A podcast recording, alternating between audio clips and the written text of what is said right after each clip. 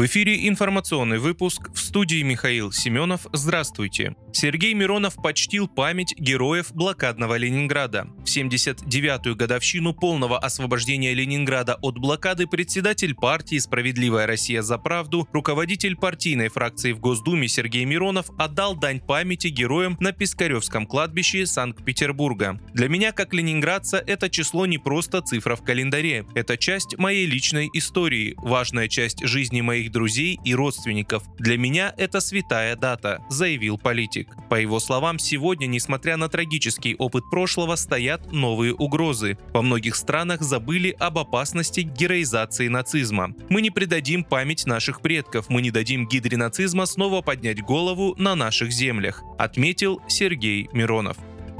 Пушилин заявил о продвижении российских сил в Угледаре. Российские вооруженные силы продолжают продвигаться в Угледаре и закрепились в восточной части города, заявил в Рио главы ДНР Денис Пушилин. По угледарскому направлению продолжается продвижение наших подразделений. Сейчас можно говорить, что подразделения закрепились в восточной части Угледара, заявил он. По его словам, ВСУ закрепились в городе и пока не намерены отступать. С учетом большого количества промышленных объектов и высотных сооружений, конечно же, мы предполагаем, что противник будет упираться, отметил Пушилин, добавив, что не может спрогнозировать, когда город будет занят российскими силами.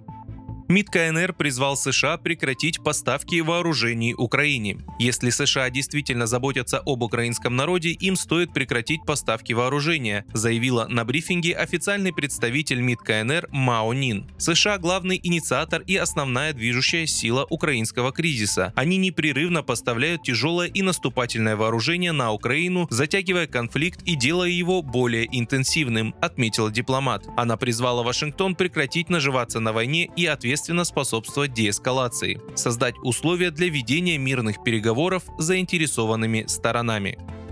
Россиянам напомнили о короткой рабочей неделе. В феврале россиян ждут длинные выходные, напомнили в пресс-службе Роструда. В преддверии Дня защитника Отечества 23 февраля рабочая неделя будет короткой и продлится всего три дня, с 20 по 22 февраля, говорится в сообщении. Как уточнили в ведомстве, поскольку последний рабочий день недели 22 февраля предпраздничный, то его продолжительность сокращается на один час. Дополнительный выходной день перенесли с воскресенья 1 января на пятницу 24 февраля.